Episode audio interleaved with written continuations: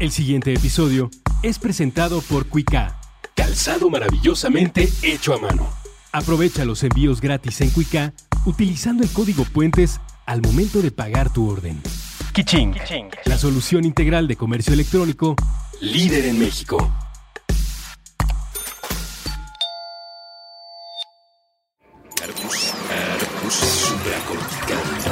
Aquí todos estamos locos. Con Rafael López. Hola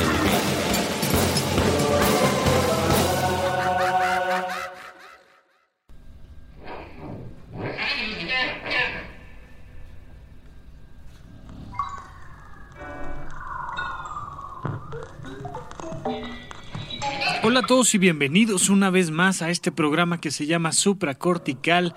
Yo soy Rafa López y estoy muy contento de estar platicando con ustedes, especialmente contento el día de hoy porque vamos a tocar un tema extremadamente fúnebre y a mí en lo particular todo lo fúnebre me parece una fiesta divertidísima. Eh, sí, porque realmente si se dan cuenta, la característica fundamental del ser humano entre todos los animales es que nosotros sabemos que nos vamos a morir. No hay cosa que se celebre más que tener la capacidad de saber que uno se va a morir porque nos mete en todas las complicaciones del resto de nuestra vida. Hay posturas filosóficas que parten de la idea de, bueno, pues si todos nos vamos a morir, entonces, ¿para qué pagamos impuestos y seguimos el reglamento de tránsito y cuidamos nuestra salud? Si de todas maneras todos nos vamos a morir. Y hay posturas filosóficas exactamente opuestas que es, dado que todos nos vamos a morir, hay que pagar este, las multas de tránsito y hay que pagar los impuestos y todo lo demás. Es muy interesante, es un tema central porque de ahí surge quién soy, para qué estoy aquí, cuál es el sentido mismo de la vida. Ya platicamos en alguna otra ocasión sobre el sentido de la vida y cómo el sentido de la vida tiene dos acepciones, el sentido en tanto hacia dónde voy y el sentido en cuanto a qué significa mi propia vida, pero esa pregunta filosófica surge del entendimiento de que me voy a morir. Y lo peor es que no sé cuándo. Es como es como ponerte a jugar un videojuego sabiendo que se va a ir la luz y no vas a poder guardar el avance pero sin saber cuándo se ve la luz. ¿Juegas o no juegas el videojuego? ¿Cuál es el sentido? Pues el sentido evidentemente radica en ya estamos aquí y si no queremos dejar de estar aquí, pues mientras estemos vamos a pasárnosla bien y hoy es uno de esos días de que si tú me estás escuchando, significa que sigues vivo. Eh, de lo contrario, si tú me estás escuchando y no estás vivo, por favor comunícate con nosotros. Sería un caso muy interesante para trabajar aquí en supracortical. Pero como hasta el momento no me ha pasado una situación así, asumiré que todos los que me están escuchando siguen vivos. Y hoy vamos a platicar de eso, de los duelos, de la muerte, de la pérdida. Ustedes disculpen que empiece eh, con un humor tan serio y tan seco, pero amerita el tema no queremos caer en demasiadas solemnidades. Eh, por ahí, digo, ya saben que yo voy grabando un par de meses adelantado, entonces hace no mucho alguien se comunicó por ahí, de hecho dos, tres personas se comunicaron en la bitácora y comentaban que estaban viviendo pérdidas importantes. Ya platicaremos sobre qué demonios es una pérdida, pero bueno, quizá tú que me estás escuchando, porque así lo marca la lectura en frío, a lo mejor estás por vivir una pérdida o acabas de vivir una pérdida importante y pues eso siempre pasa. Entonces este programa es importante por eso, porque queremos platicar de ello y Discúlpame si en algún momento llego a herir alguna susceptibilidad o duele un poquito el programa. Voy a tratar de hacer eh, uno que otro comentario em, no tan solemne, uno que otro comentario no tan serio, con la única intención de hacer este tema pues lo más normal, natural, agradable posible. Espero que si estás viviendo alguna pérdida, pues no duela tanto. De todas maneras, platiquemos un poquito sobre esto y vamos a empezar por entender ¿Qué genera un duelo? Un, duelo se genera necesariamente por una pérdida. ¿Una pérdida de qué? Una pérdida de algo significativo. Por supuesto que todo este asunto de los duelos y el duelo clásico, de lo cual hablaremos un poquito más a fondo en el próximo bloque, viene de este sentido mismo de la muerte. El duelo se ha entendido inicialmente como, bueno, yo estaba viviendo, convivía con alguien a quien yo quería mucho y ese alguien se murió y entonces empiezo a vivir un proceso de duelo y entonces a lo mejor tengo que acercarme a la tanatología, que es esta rama de la ciencia que estudia el proceso de la muerte y el significado que generan los que se quedan vivos. Eh, eso es lo que entendemos como un duelo, pero, pero un duelo va más allá. Un duelo es una pérdida significativa. Un duelo es cuando pierdes a alguien o a algo que era muy importante para ti desde una perspectiva significativa. Todo puede ser un duelo, especialmente, por supuesto, la muerte de nuestros seres queridos.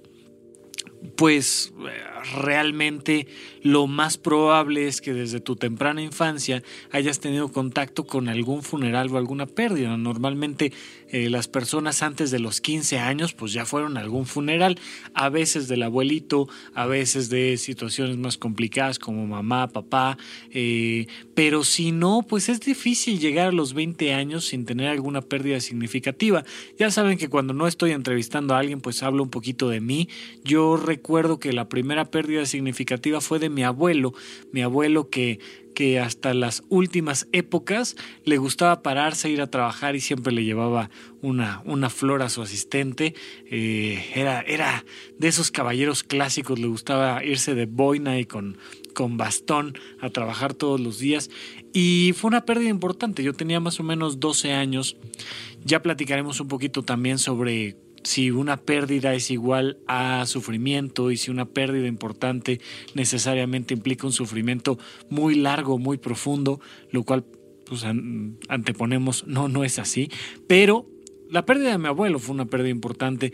Y luego más adelante hubo, hubo algunas otras, eh, un compañero mío de, del equipo de fútbol en el que yo participaba cuando apenas tenía yo como, no sé, 13 años, una cosa así. También tuvo un accidente y luego más adelante eh, una compañera incurrió en suicidio, que por supuesto algún día tendremos que platicar específicamente del tema del suicidio, porque ese se cuece aparte, pero uno va viviendo estas experiencias de muerte. Eh, mi abuelo, que murió cuando yo era un niño, tenía esta frase que muchos han de haber escuchado por ahí, es una frase popular que decía, enero y febrero, desviajadero. Y entonces él, en, los, en, en, el último año que estuvo con nosotros, decía, vénganse, vénganse a la, a la, Navidad porque es la última vez que voy a estar con ustedes. Yo creo que ya no paso enero y febrero y efectivamente, como bien era una persona que le gustaba cumplir las normas y las reglas sociales, pues se tenía que ir en febrero, no le quedaba de otra. Así es que él decía, el año anterior decía, no, ya, ya pasé febrero, ya no me toca, este año ya no me toca y efectivamente lo cumplió. Ay, bueno, yo espero eh, tener un pensamiento un poquito más revolucionario el día que me muera. Ojalá no sea ni en enero ni en febrero, solo por molestar. Hay que, hay que exponer uno sus pensamientos y sus ideales, aunque sea en la manera en la que nos estamos muriendo. Eh, pero él, él, él sabía, él tenía esta percepción y tuvo la oportunidad de avisarnos que pues ya se estaba yendo, eh, tenía una enfermedad terminal y a pesar de que todavía convivió con nosotros en diciembre, pues tuvo esta oportunidad de avisarnos que se iba pronto y así fue y fue una pérdida significativa. Pero no solo perdemos cosas significativas o personas significativas cuando éstas desaparecen a veces podemos perder cosas positivas y eso también es un duelo. Un duelo en sí es cuando tu forma de entender el mundo se muere y cambia. Esto es muy importante aclararlo. Yo estoy acostumbrado a tener un abuelo y entonces estoy acostumbrado a que todos los domingos en la mañana llego a la casa de mi abuelo y mi abuelo está sentado en la mesa con la estufa a sus espaldas haciendo tortillas de harina que eran su especialidad. Y cada domingo que llego, yo sé que él está ahí y que cuando yo llego a jugar con mis primos, él me entrega un pedacito de masa con el que jugábamos todos los primos es interesantísimo con qué cosas jugábamos antes. Antes de que hubiera la conexión Wi-Fi, eh, jugábamos a través de pedacitos de masa, entre otras cosas. Pero nos entregaba nuestro pedacito de masa y jugábamos. Y yo sabía que unas horas más tarde, pues iba a haber tortillas de harina calientitas y era toda una experiencia de domingo y un día se te muere el domingo y se te muere la experiencia del domingo y se te muere el pedacito de masa y se te muere la tortilla y se te muere el abuelo en general. Esa es una pérdida, pero no es tanto del abuelo, es la pérdida de la experiencia, es la pérdida de comprender que el mundo ha cambiado. Y entonces viene una crisis interna muy importante que hay que resolver que es ahora que el mundo ya no es como yo lo conocía, ¿cómo sigo adelante? Y nos vemos ante este fenómeno muy curioso que es sigo adelante simplemente porque el mundo sigue adelante, sigue adelante y porque yo no me quiero bajar todavía del mundo.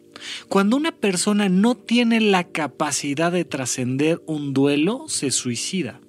Cuando una persona ya no tiene la capacidad de ver hacia adelante y de comprender que puede ser feliz con y sin el domingo del abuelo, se genera una pérdida infranqueable y entonces la persona misma ya no tolera vivir en este mundo que cambió.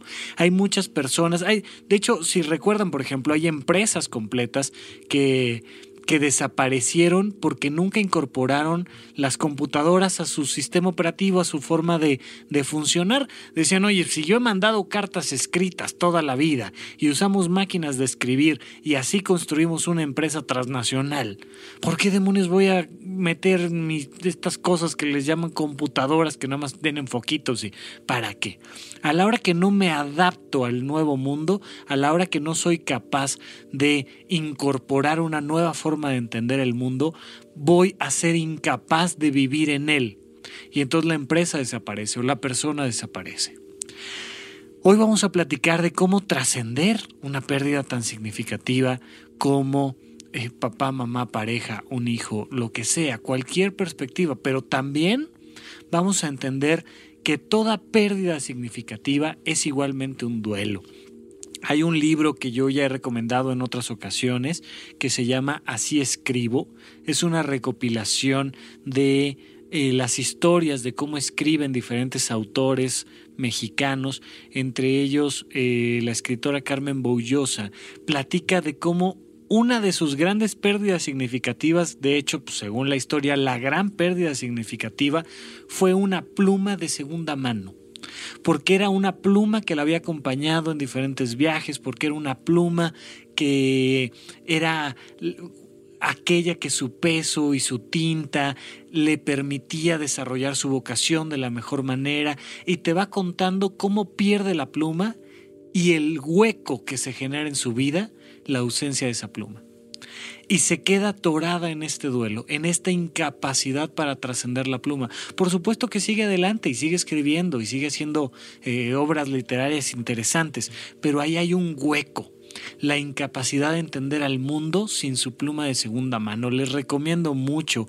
este libro de Así escribo y especialmente el fragmento de Carmen Bullosa. Es una, una gran manera de entender que un duelo puede ser extremadamente profundo. Cuando yo lo estaba leyendo, a la hora que va platicando el momento en el que pierde su pluma, sentí, digo, evidentemente gracias a esta capacidad que tiene ella narrativa, pero sentí esa pérdida tan significativa de un objeto, una pluma de segunda mano, es decir, no fue la pérdida porque costara mucho, no fue la pérdida por fue la pérdida porque ya ya me había yo acostumbrado a este mundo donde sacaba yo mi pluma y empezar a escribir. Esa era mi zona de confort, era donde yo me sentía bien y de repente llega un impacto externo y me saca de la zona de confort.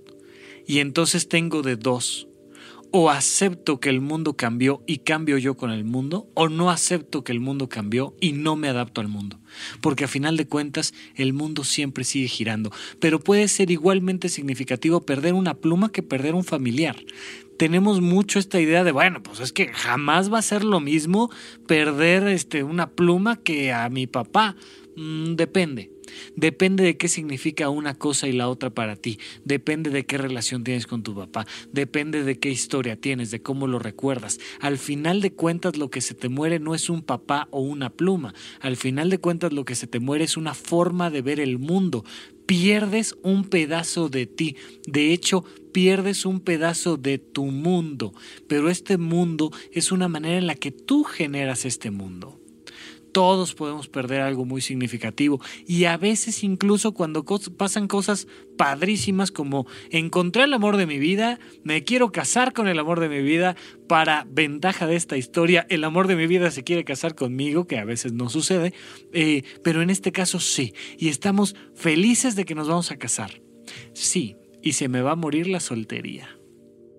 Ok, y entonces me meto a una angustia de me va a cambiar el mundo. Ahora voy a tener que entender el mundo de una manera diferente. Yo siempre había vivido soltero y de hecho en los últimos años que empecé a producir dinero y a tener yo mi tiempo, ya tenía yo mi carro podía salir con mis amigos y, y de repente, maldita sea la hora, conocí al amor de mi vida. Y ahora me enfrento al duelo de la soltería. Y es todo un tema significativo. Puede ser algo así de positivo, puede ser algo a la mejor y muchas veces somos insensibles con los duelos de los niños. ¿Qué pasa cuando a un niño le dices, oye, bienvenido al mundo, tú no sabes nada de este planeta, no te preocupes. Algo que debes de entender es que ya viene diciembre y hay un señor que te va a traer regalos nomás porque sí, se llama Santa Claus. Ok, y le empiezas a generar este mundo porque a ti te parece súper romántico que el niño crea en algo que es una mentira y luego le dices que no mienta. Perfecto, está maravilloso. Entonces le haces creer que Santa Claus existe y un buen día se lo asesinas. Le dices, oye, ¿te acuerdas que toda tu vida has creído que existe Santa Claus? ¿Qué crees? Que ni siquiera existe y pierdes de repente a una persona que nunca lo vio, que nunca lo abrazó, con quien nunca convivió, y la, la, pérdida puede ser igualmente significativa. La pérdida de una ilusión o la pérdida de una vocación o cualquier pérdida que haga que veas el mundo diferente va a generar un duelo profundo. Eh, el día de ayer, en la noche, mientras tú estabas durmiendo, murieron muchos cientos de personas, igual que la noche anterior. Todos los días la gente se muere, todos los días. ¿Y por qué no estamos todos los días desgarrándonos de dolor? Entre otras cosas porque no incluían un, una pieza importante en tu manera de entender el mundo fue una cantidad de gente que no transformó tu manera de entenderlo. No es lo mismo como cuando se cayeron las Torres Gemelas, los que les haya tocado vivir el evento.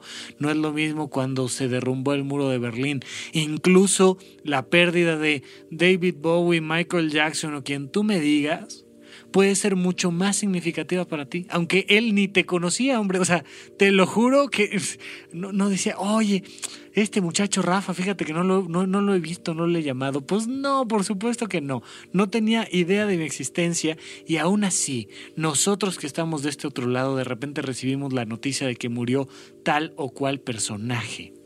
A veces estás leyendo la biografía de alguien que además ya se murió hace mucho tiempo. Y a la hora que llegas al momento de la muerte, dice uno, no, ¿cómo? O sea, ¿por, ¿por qué? ¿Qué injusticia? Lo que pasa es que te impacta porque modifica tu manera de entender el mundo. No es el mismo mundo antes y después de las Torres Gemelas, no es el mismo mundo antes y después del muro de Berlín, no es el mismo mundo antes y después de Michael Jackson, te haya gustado o no te haya gustado, de David Bowie, no importa, pero es un proceso que cambia el cómo entender el mundo. No es el mismo mundo cuando podías circular a 100 kilómetros por hora en el periférico que 80. Y ahí vamos todos tratando de superar el duelo y entonces pues hacemos chistes al respecto y nos quejamos y lloramos y, y argumentamos lo injusto de esto, pero el mundo ha cambiado y mientras queramos seguir aquí, pues hay que entender que el mundo cambia y que nuestra forma de vivirlo se transforma. Sea una persona, sea un proceso, sea algo personal, no importa.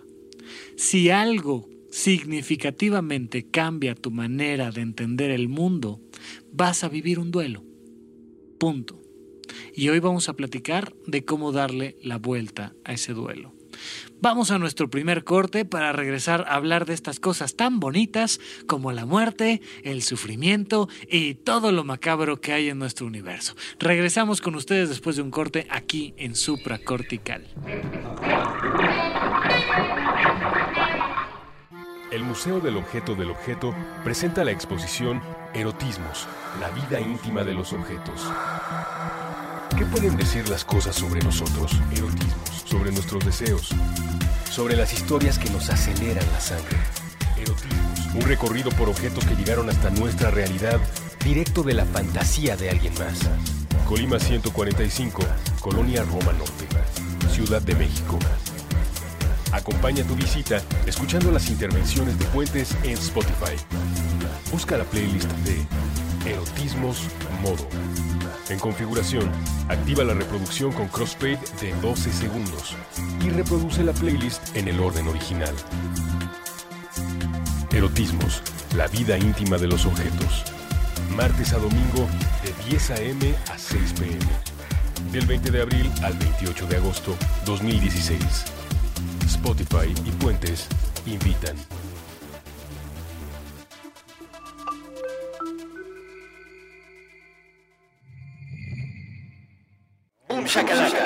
Con Evaristo Corona, Bucky Williams, Foul y Cuenta.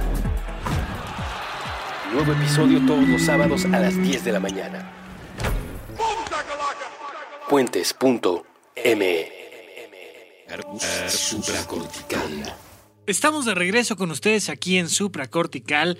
Yo soy Rafa López y como siempre re- regresando de, del, primer corte me tomo unos segunditos para platicar con ustedes, para recomendarles, para pedirles por favor que si tienen un ratito escriban sus opiniones, sus comentarios.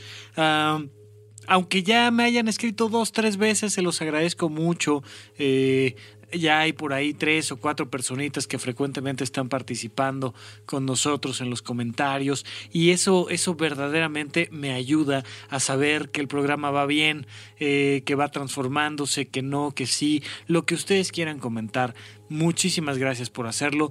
Las, las bitácoras eh, llevan hasta, la, hasta el final una sección donde ustedes pueden dejar comentarios, como bien lo saben. Y bueno, es el segmento donde a veces me tardo más en contestar. La vía por la que más rápido respondo es si me mandan un, un, Twitter y esto me permite ponerme en contacto directamente con ustedes para quejas, sugerencias, comentarios, lo que sea que digan va a ser completamente bien recibido. Así es que por favor no dejen de hacerlo. Les recuerdo pueden localizarme a través de mi Twitter como arroba rafarufus, la primera R con mayúscula y luego doble R en medio y eh, también pueden darle like a la página de Vita Plena en Facebook.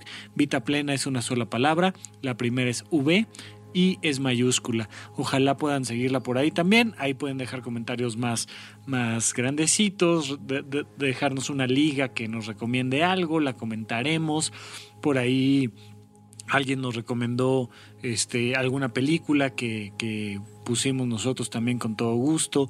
Es decir, ya, ya iremos platicando un poquito más de esto, pero ojalá puedan darle like a la, a la página y seguirnos. Y también, eh, como siempre, aquí en la cabina apéndice, es decir, la que está lejos es pequeña y si un día extirpan puentes no va a sufrir, la, la cabina apéndice de puentes, estamos por acá en el sur de la ciudad con el maestrísimo Popes, que es nuestro ingeniero de audio que nos está acompañando como siempre, siempre haciendo travesuras del otro lado que al final ayudan a que ustedes tengan una buena experiencia de audio. Ya por ahí ya saben que luego le echo cotorreo, pero estamos muy contentos platicando los dos para no sentirme yo tan solo por acá. Y nada, pues vamos a seguir platicando un poquito de este tema. Miren, algo que es muy interesante es que de una u otra manera los seres humanos hemos sobrevivido a muchos miles de años en este planeta. Y hemos tenido pérdidas tremendas, este, por infecciones, por guerras, por, por coincidencia, por mil cosas, pero hemos perdido todo el tiempo a mucha gente significativa. Insisto, lo habitual es que uno desde los 12 años, 10 años, empiece uno a entender que la gente se muere y que además se, se, muere gente altamente significativa y que eso significa que ya nunca va a regresar. Este proceso eh, tiene una ruta de salida habitual, natural. El manual diagnóstico de las enfermedades mentales, el DCM, plantea que hasta dos meses es normal sufrir por una pérdida significativa. Cuando se te muere alguien, cuando pierdes un trabajo, cuando terminas con la novia, los primeros dos meses que estás sufriendo, pues la respuesta de un médico va a ser de, pues es normal. Oye, pero perdí mi pluma de segunda mano, pues sí, y mientras lo sufras un par de meses y no más, todo es normal hay un mecanismo, así como cuando te cortas, hay un sistema de mecanismo de plaquetas y un sistema de tejidos que evita que te desangres.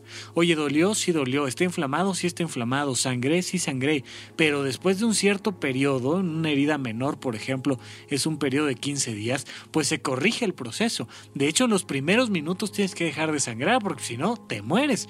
Bueno, hay un mecanismo natural psicológico también. Entre otras cosas, por ejemplo, los sueños, las pesadillas son una manera de liberarme de los traumas que no me puedo liberar durante el día. Entonces mucha gente llega y me dice, es que estoy teniendo muchas pesadillas. Pues qué bueno, porque si no te volverías más loco de lo que ya estás, ¿no?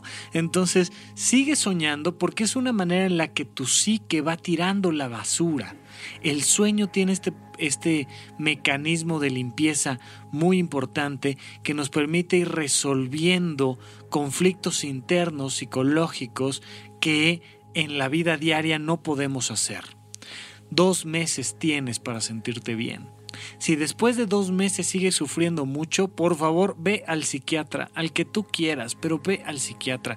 No es normal que un duelo dure más de dos meses. Oye, pero es normal que me sienta triste. Pues sí, si no está afectando demasiado tu vida, si puedes pararte, ir a trabajar, cuidar de tus hijos, hacer lo que normalmente haces, pues a lo mejor vas a vivir muchos años de esa manera, pero, pero en lo general no puedes estar viviendo un duelo intenso durante más de dos meses sin que esto represente necesariamente un síntoma que requiere de apoyo médico. Entonces, vamos a darnos esa oportunidad de sufrir. ¿Y qué vamos a vivir en ese proceso de dos meses? El famoso duelo clásico. El duelo clásico relacionado de manera muy importante con la tanatología y la perspectiva que ellos presentan y por supuesto con eh, Elizabeth Kubler-Ross, de quien pondremos ahí un par de libros en la bitácora, es una serie de pasos descritos, así como que yo te dijera, primero te cortas y entonces se abren los tejidos y sangras y después eh, llegan las plaquetas y tapan el hueco y luego los tejidos se contraen y se acercan y queda una cicatriz y al final ya no duele, ya solo queda una pequeña cicatriz ahí. Bueno, ese procedimiento desde una perspectiva psicológica sería el duelo clásico. Hay una serie de pasos que a veces los describen con más pasos, con menos pasos, eh, se han llegado a escribir como pasos lineales o intercalados, no importa. Para fines prácticos vamos a hacerlo en su versión más resumida, este duelo clásico, empezando, que, ahorita justo estoy acordándome, eh, para ustedes, que yo sé que varios de ustedes son fans de Los Simpson, hay, un, hay una escena donde en menos de un minuto Homero vive todos los pasos del duelo clásico y la pondremos por ahí también en la bitácora. Le avisan que se va a morir y entonces dicen, el primer punto es negación, claro que no porque no me estoy muriendo. Y el segundo paso es ira. Ah, estoy muy enojado por la noticia que me acaba de... Ya eh, les pondremos el video. Ahorita no lo recuerdo de memoria, pero... Y, y no quiero dejar evidencia de que no me acuerdo al 100% de un episodio de Los Simpson porque ya saben que yo soy fan. Saludos a Russo y al Chiste del Sofá y a la comunidad del Chiste del Sofá que en Facebook ha estado haciendo un trabajo maravilloso. Bueno, dejando eso paralelo, ya saben, volviendo a este tono serio que a mí me corresponde, eh, el duelo clásico tiene estas, estas etapas que es uno, la negación cambió el mundo. Lo primero que quiero hacer es, es creer que no cambió. Lo normal es primero decir, no, no, no es cierto. O sea, no es cierto, no está pasando. Incluso en el lenguaje coloquial, una que otra niña fresa, he escuchado yo por ahí que cada que le da a uno una noticia mínimamente negativa como se cayó tu mm, copa de vino, no, no es cierto, no es cierto, por favor, dime que no es cierto, esto es broma. Sí, hombre, sí se cayó tu botella de vino. Y ahí van viviendo duelos por todo el mundo. Entonces, este, uno es negación. Lo primero es, quiero creer que esto no pasó para creer que no me tengo que enfrentar. Hay un fenómeno muy importante en la pérdida de un ser querido, que es el proceso del funeral. ¿Para qué sirven los funerales. Hay mucha gente que dice, es que a mí no me gustan los funerales. Pues no, quieres quedarte en la negación de creer que no pasó nada y hacer como que simplemente la persona se fue de viaje y como que ya no lo viste y como que todo está bien y así tu mundo se mueve menos. Es un proceso de negación. Cuando uno lo tiene que aceptar, y de hecho los funerales son una, un proceso terapéutico social, es la manera en la que un grupo todo junto se apoya, es una terapia de grupo donde nos ponemos todos en torno al cadáver y decimos, pues aquí está, o sea, si alguien lo puede revivir, que lo reviva, pero solo hay por ahí registrado en la literatura uno que otro que, que, decía levántate y anda y se levantaban, pero hoy en día, al menos en el catálogo, en la sección amarilla, no conozco yo a nadie que ofrezca ese servicio y por tanto está uno frente al cadáver y te da la contundencia de lo siento, pues hay que aceptarlo. No nos queda de otra más que aceptar el proceso. No nos queda de otra más que comprender que aquí está. Está, pero no está. Está de cuerpo presente, pero está de alma ausente. Ya no hay una energía, algún día platicaremos del alma y si existe, si no existe, qué demonios es, pero al menos esa energía vital ya no está está el cuerpo y nos da la oportunidad de llorar, de gritar, de pedir, de suplicar, de, de enojarnos, de quejarnos, de para al final de cuentas entender que es algo que sucede y que ya sucedió y punto. Esto es un fenómeno contundente. De hecho, esta es una de las grandes tragedias con las que muchas veces en el consultorio tengo que lidiar. Cuando llega la persona y te dice, pues es que secuestraron a un ser querido y no supimos más de él. Y entonces la ausencia del cadáver puede ser una pérdida todavía mayor porque no te permite enfrentarte a este proceso de decir, sí, sí pasó Sí, pasó, lo estoy viviendo, sé dónde estás, sé dónde te enterré, sé dónde venir, entre comillas, a visitarte y es un un proceso mucho más delicado que muchas veces requiere del apoyo de un profesional para trascender. No son cosas que uno, uno deba de hacer solo, uno no se debe de, de operar solo y de sacar un órgano vital solo. De preferencia hay que hacerlo junto con un profesional. De la misma manera, en procesos psicológicos a veces hay duelos muy difíciles. Si algo de lo que estoy diciendo te resuena, te duele, de preferencia apóyate en un profesional.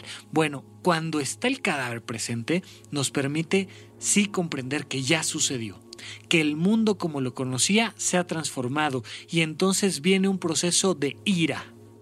Necesito enojarme contra alguien, necesito molestarme, necesito ponerme en un estado iracundo, porque aquí Popes como apenas fue a la universidad dice, ira. y entonces es, es una manera de decir, pues échale ojo, hombre échale ahí un, vistazo. No, la ira, desde el punto de vista de lo iracundo, es un enojo que me permite canalizar el sufrimiento de la pérdida. Está bien, enójate. Un elemento fundamental para poder trascender el duelo es darte permiso de sentir lo que estés sintiendo porque a veces no me doy permiso de sentirlo.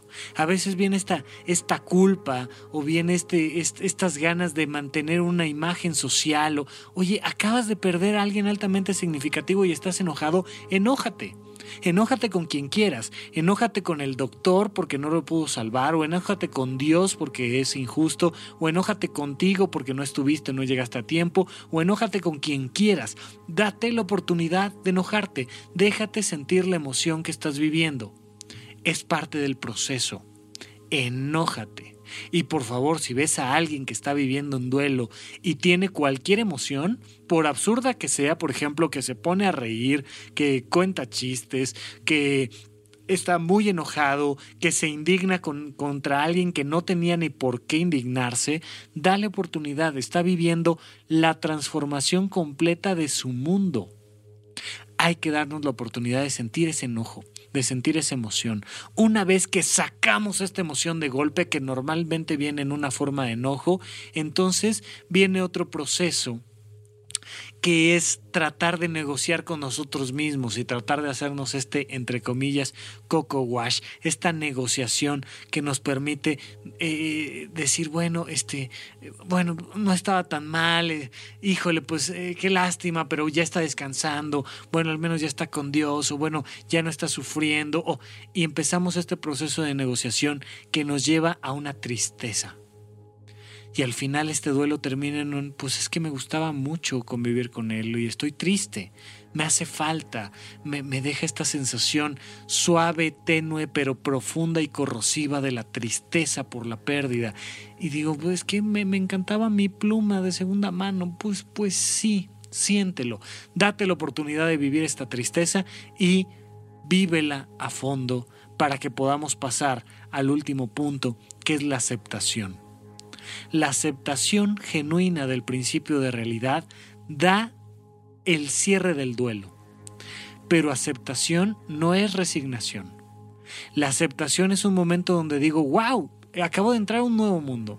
Ya estoy en un mundo diferente, donde los domingos ya no son para estar con mi abuelo, los domingos son para grabar supracortical, o los domingos son para ir a jugar fútbol, o los domingos son para ver una película, o los domingos son para estar con mis hijos, o el mundo ha cambiado y no es que, bueno, pues es que, pues ya, pues acéptalo, es como una resignación ahí que se queda una tristecita guardada. No, cuando se trasciende el duelo, ya no duele.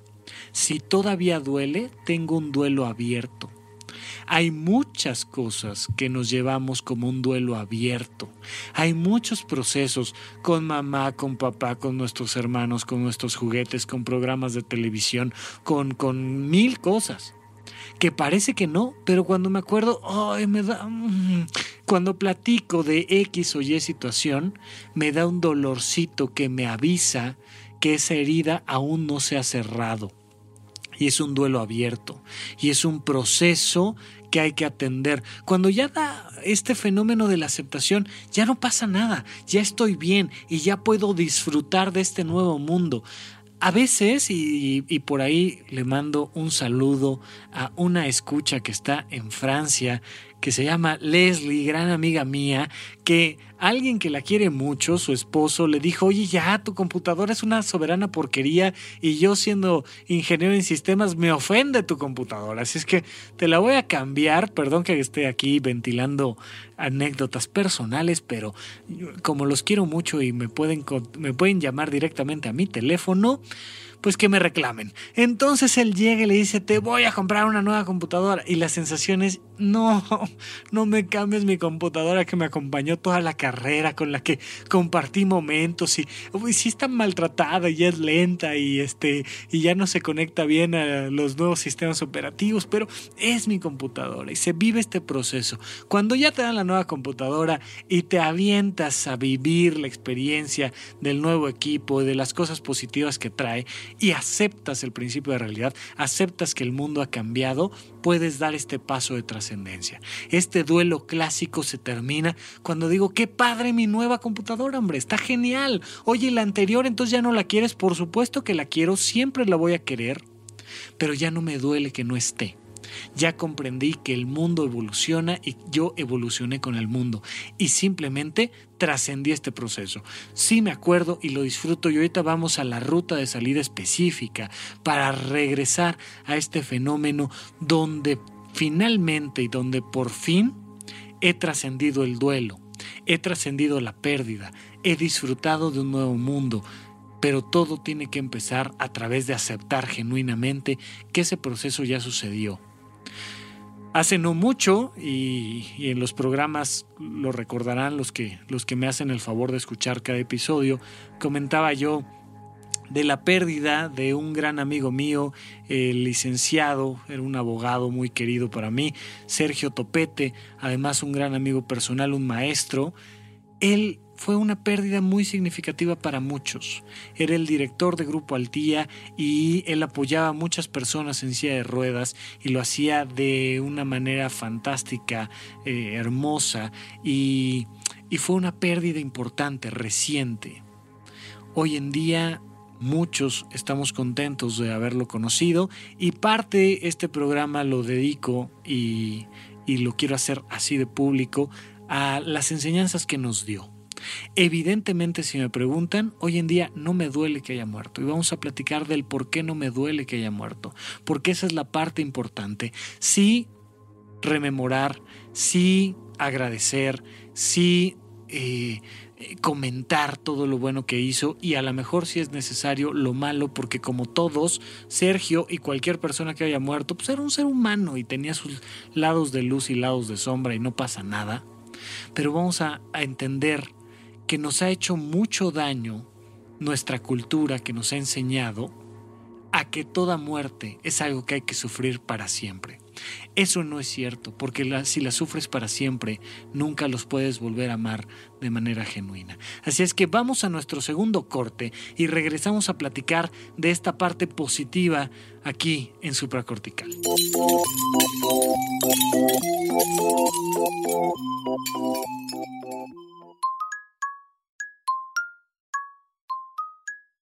Nos imaginamos que el espacio-tiempo inmaterial donde se encuentran las piezas auditivas de puentes es un pizarrón con mensajes a la vista de todos y aquí tendríamos una idea diseñada para colgar de él. Una sola frase, escrita con crayones, sobre una hoja arrancada del cuaderno.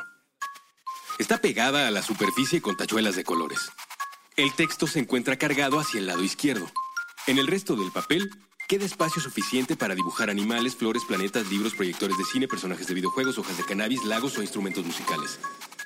La hoja dice, Oigan, ¿y si hacemos de este mundo un lugar más buena onda? Nos alejamos un poco del pizarrón para asegurarnos de que el mensaje quedara centrado en relación con los bordes y bien sujeto con las tachuelas. Al principio pensamos que era suficiente. Una idea clara con un llamado a la acción, donde al mismo tiempo se incluye un esbozo de la personalidad del emisor. Pero un segundo después, nos llegaron a la cabeza las dudas, las implicaciones, algunos considerarían el mensaje demasiado cursi. Con el teclado vuelto ráfaga, un usuario comentaría que el enunciado en particular y la pieza en lo general no funciona como arte. Otros nos dirían que en el contexto de injusticia, desigualdad, discriminación y muerte que vivimos, un pensamiento así, transmitido por un medio discreto, termina diluido y sin servir para mucho. Desde la desconfianza, algunos más pensarían, en estos tiempos nadie dice algo así sin buscar un beneficio económico. O tal vez, estos quieren invitarme a una secta. Los de las sectas siempre usan ese tipo de mensajes. Un montón de gente, por ridículo que parezca, no querría que el mundo fuera un lugar más buena onda para todos porque se terminarían sus privilegios. Nos quedamos mirando al pizarrón. Tomamos un poco de distancia para mirar los obstáculos. Y justamente todas esas dificultades hacían que valiera la pena preguntarlo en voz alta tantas veces como fuera necesario desde esta minúscula partícula de la gran conversación humana. Así que dejamos esa hoja sobre el pizarrón con sus tachuelas de colores y sus trazos hechos con crayola. Cualquiera que pase por aquí puede leerlo. Oigan, ¿y si hacemos de este mundo un lugar más buena onda? Puentes, una partícula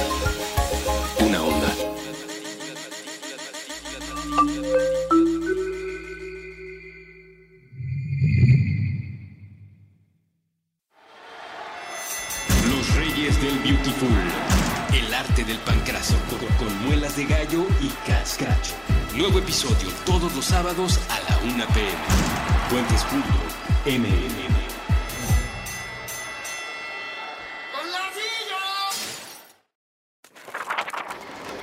Ingeniería mental para mantenernos cerca. Puentes.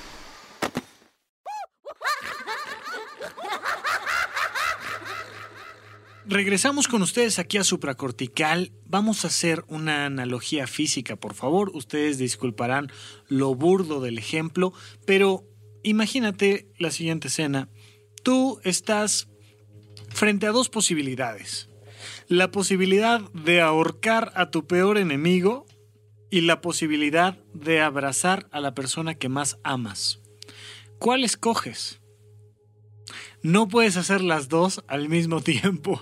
No es para nada recomendable ni siquiera intentarlo. Tienes que escoger. O ahorcas a tu peor enemigo o abrazas a la persona que más amas. En cualquier momento que hagas una cosa, estás perdiendo tiempo valioso de la otra. Así es que toma tu mejor decisión y hazlo. Bueno, pasa exactamente lo mismo al interior de nosotros. Tú no puedes odiar y amar al mismo tiempo. Eh, la película Intensamente con unas esferitas de colores nos enseñó algo que es muy interesante, que es que una experiencia puede estar cargada de emociones positivas y negativas, ciertamente. Pero, y ciertamente eso no tiene nada de malo, pero ahorita quiero que nos enfoquemos en un elemento fundamental toda experiencia puede estar cargada por completo de emociones positivas. Y de hecho, a la hora que tienes una emoción negativa, en ese instante, lo único que experimentas es una emoción negativa. ¿Por qué les hago este, esta analogía y este comentario? Porque mientras tú sufres por la pérdida de un alguien querido, no lo puedes amar. Vivimos en una cultura bien interesante donde nos han dicho todas las personas en nuestro entorno que si algo lo amas realmente, pues cuando se va o cuando te traiciona o cuando alguna de estas cosas, pues entonces lo vas a odiar verdaderamente. Y dependiendo de cuánto lo amabas, lo vas a odiar en tiempo y en profundidad. Y entonces, oye, pues la única manera de, saber si una persona este, te amaba es cuánto te odia ahora que se fue. No, no es cierto, hombre. Nada más es un histérico que no sabe aceptar el principio de realidad y ya, no pasa nada. Uno debe de tener la posibilidad de comprender que puedo amar, tenga o deje de tener. Recuerda alguna época en tu vida en la que hayas sido muy feliz los 5 años, los 10 años, los 15 años, los 20 años, los 89 años, si, es que me estás haciendo el favor de escucharme más allá de eso. E insisto, si ya no estás vivo y me estás escuchando, comunícate con nosotros, por favor. Eh, pero esta época que hayas disfrutado ya se fue, ya no está. Tendrías dos posibilidades. O amas la época que más feliz hayas sido, o puedes odiar la época que más feliz haya sido. Evidentemente tu calidad de vida va a ser mucho más elevada si amas una época de tu pasado Evidentemente, si te acuerdas de la prepa de lo positivo, si te acuerdas de, tu primera novia de lo positivo, si te acuerdas de lo que tú me digas de lo positivo, tu calidad de vida se incrementa, porque acuérdense que lo que hemos planteado aquí en supracortical es que tu calidad de vida no depende de los hechos, depende de tus emociones, y mientras mayor promedio de emociones positivas tengas en un día, pues más feliz eres. Mientras tengas un promedio mayor de emociones negativas, menos feliz eres. Y la calidad de vida está directamente relacionada con la felicidad. Entonces, si quieres tener una mejor calidad de vida, ama toda tu historia. Haya pasado lo que haya pasado, escoge un periodo donde digas, bueno, esto ya terminó, sí, pero fue muy importante y lo disfruté muchísimo y cada vez que me acuerdo, lo vuelvo a amar un primer beso, un encuentro, un noviazgo, un trabajo, un lo que tú me digas. ¿Te puedes deshacer de tu pasado? ¿Te puedes deshacer de tu memoria?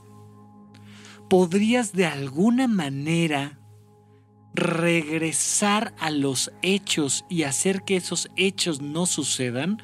Eh, recuerden la, la película de El eterno resplandor de una mente sin recuerdo, donde se plantea esta postura de ciencia ficción de decir qué pasaría si fundimos un pedacito de cerebro y entonces te quitamos los recuerdos negativos de tu pasado. Es muy interesante, pero te pregunto yo, hoy en día, ¿puedes no haber ido a la secundaria que fuiste?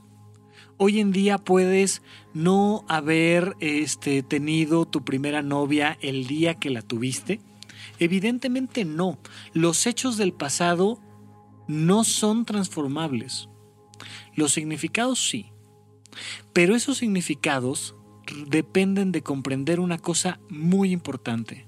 ¿Dónde está tu pasado? Cuando yo necesito platicar contigo y necesito conocer algo de tu pasado, ¿dónde está archivado tu pasado? Tu pasado está archivado en tu memoria que está adentro de ti. Y si te tomas unos minutos y cierras los ojos y recuerdas tu secundaria o tu prepa o a tus amigos o alguna salida que te haya gustado de aquel entonces, te vas a dar cuenta de que produce nuevamente hoy en día esas mismas emociones el recuerdo. Es decir, jalas de tu memoria un hecho y lo traes al presente, pero ¿dónde está tu memoria? Está adentro de ti. Solo se puede trascender el duelo cuando comprendes que la experiencia sigue adentro de ti. Sin importar la postura religiosa o filosófica, por ejemplo, cuando alguien muy querido para nosotros se muere y te dicen, pues es que ya se fue al cielo, hombre, tranquilo. Uno dice, pues qué mendigo, porque ¿por qué se va al cielo y por qué me lo quitan? Y viene este coraje hacia Dios de decir, yo no quiero que esté en el cielo, quiero que esté aquí conmigo. Yo quiero entrar a la habitación y verlo. A mí que me... No, hombre, es que te está viendo desde las alturas. Y a mí qué más me da que me vea desde las alturas y qué chismoso. Yo quiero que me vea aquí cuando yo lo invito. Es imposible trascender el duelo si pienso que la persona está en algún otro lado. Es que la enterré y entonces ya no está conmigo. Es que se fue al cielo y entonces ya no está conmigo. Es que se fue a un largo viaje y ya no está conmigo. Lo que vas a sentir de todas maneras es una pérdida profunda. La pérdida solo se trasciende cuando incorporas a la persona adentro de ti. ¿Y por dónde demonios voy a incorporar una persona adentro de mí? ¿Cómo le hago? Digo, uno que otro eh, grupo caníbal lo ha intentado de manera muy interesante. ¿Cómo trascienden el duelo? Pues agarran a la persona querida, la, hacen taquitos, abren el cráneo y el líder se come un pedacito de cerebro. Hay una enfermedad que, afecta el sistema nervioso central. La famosa enfermedad de las vacas locas tiene que ver, entre otras cosas, con el canibalismo. Eh, ya platicaremos también un poquito ahí en la, en la bitácora de las vacas locas. Este, pero sí, eh, ah, es un ritual de trascendencia del duelo el decir, oye, me voy a comer un pedazo de ti, por siempre te voy a llevar dentro. Y es un acto simbólico, ya platicamos también un poco de los simbolismos, y es un acto simbólico que me permite asemejar lo que psicológicamente quiero hacer que es que te llevo dentro. Entonces me como un pedacito de ti y te llevo para siempre dentro de mí. Ese acto simbólico permite que se trascienda el duelo. Por supuesto que no recomiendo que se anden comiendo a nadie. De hecho, recomiendo que no se, no se coman ni a los animales, pero todavía no estamos en, en ese punto social evolutivo que nos permita a todos no comer animales, pero no hay que andar comiendo gente, hombre, por favor. No es lo más recomendable. Eh, ya, ya hemos visto las catástrofes zombies que suceden cuando, cuando uno se anda comiendo a los demás. Así es que no es la recomendación de supracortical. Lo vamos a poner ahí en la bitácora. Por favor, no se coman a los demás. Pero sí hagan el acto simbólico de incorporarlos. Esto se vuelve un poquito más sencillo cuando estoy hablando de un antecedente de línea directa. Me explico cuando el que murió fue mamá o papá, o cuando el que murió fue un abuelo, la, la, explicación que suelo dar pues cuadra mucho mejor. Porque les digo, mira, es que tu abuelo sigue adentro de ti. Y me dicen, pues este sí, en espíritu. No, no solo en espíritu. Biológicamente está vivo, eh, socialmente está vivo, psicológicamente está vivo, espiritualmente está vivo.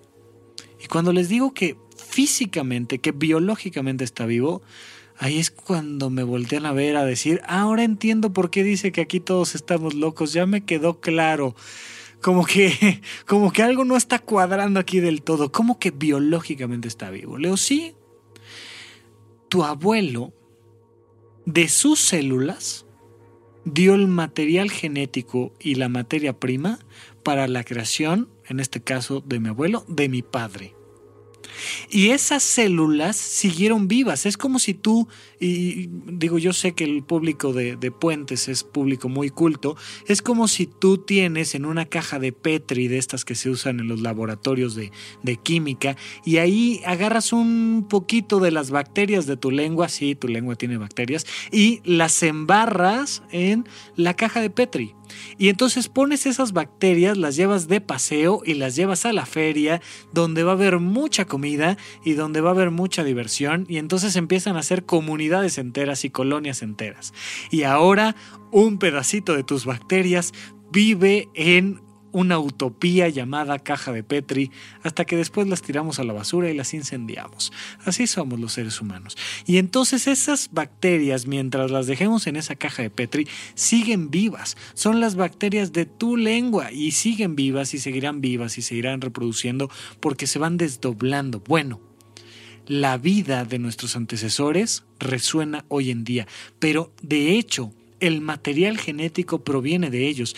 Por ahí las chicas de, de Mandarax están planeando, no sé si ya lo hayan sacado al aire para estos momentos, pero un programa diseñado directamente para hablar sobre la mitocondria y cómo viene de una línea materna antiquísima del día que se metió la mitocondria a nuestras células y cómo las mamás nos han ido heredando sus mitocondrias conforme han ido pasando los años y los años y los años.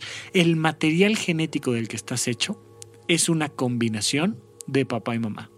Y es una combinación de tus abuelos.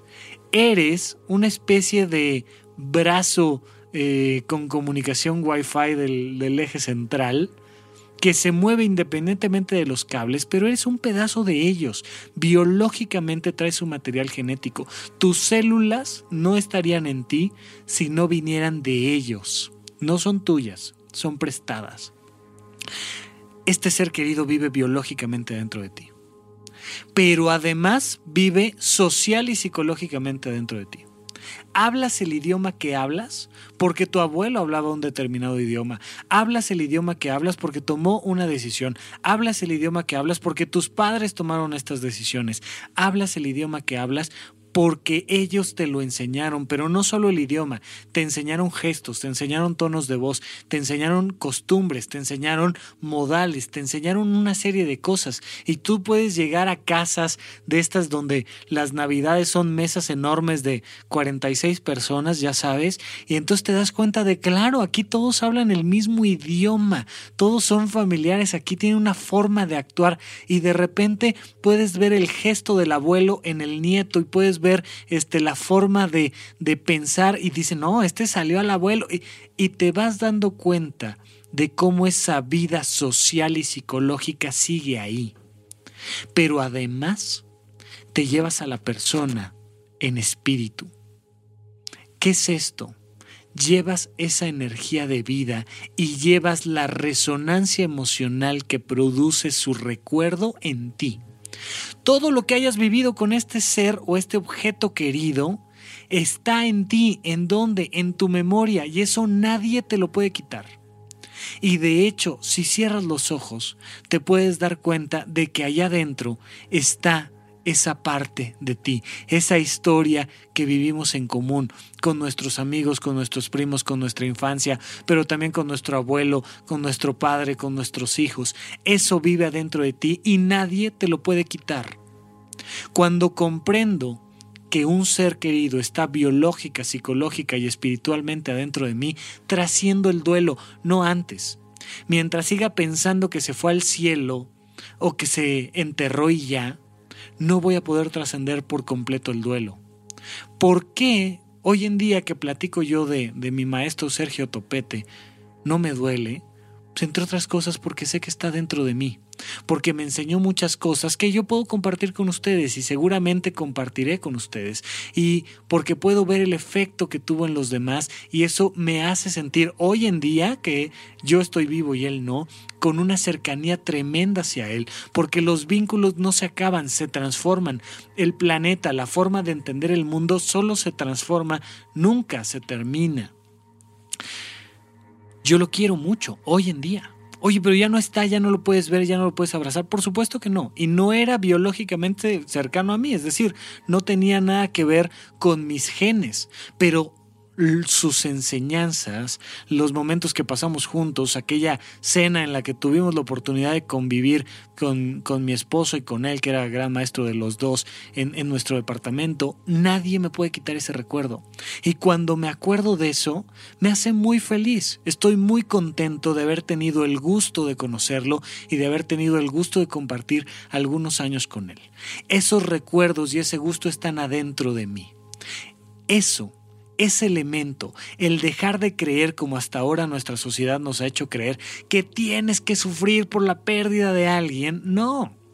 Tienes dos opciones. El día que estás sufriéndolo, no lo estás amando. Y el día que estás amándolo, no lo estás sufriendo. ¿Quieres hacer algo para trascender tu duelo? Honra a aquella persona, objeto o situación que has perdido y la mejor manera de honrarlo es amándolo.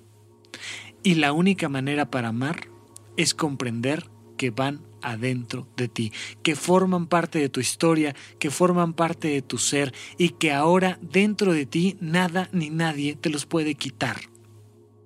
Nada ni nadie. Porque está esta persona adentro de ti porque su espíritu, su enseñanza, la emoción que te produce recordarlo, esta memoria, está dentro de ti. Y desde esa postura puedes trascender por completo cualquier duelo. Vamos a comprender que el mundo ha cambiado y que alguien que estuvo en contacto con nosotros nos ayudó de hecho a comprender el mundo de una manera diferente. Cualquier persona, cualquier objeto que hayas vivido, llévatelo para siempre en un abrazo eterno adentro de ti. Sí, suena cursi, sí, pero nos ayuda a trascender cualquier duelo. Y de hecho, nos ayuda a elevar la calidad de nuestra vida.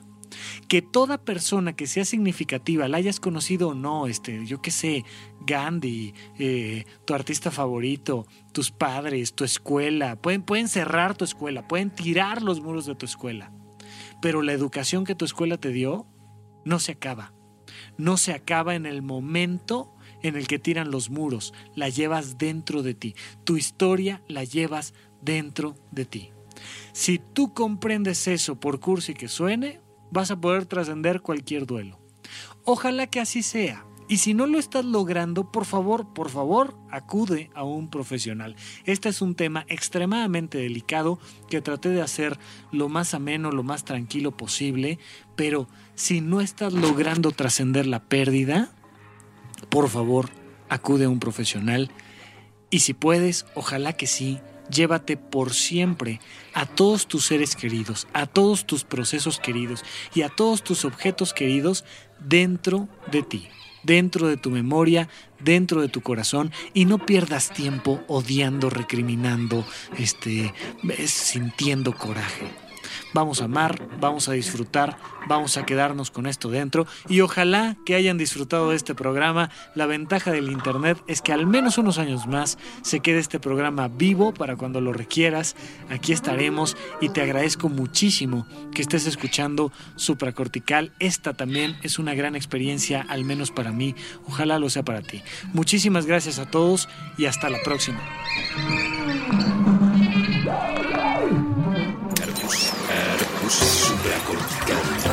Aquí todos estamos locos. Con Rafael López. Buen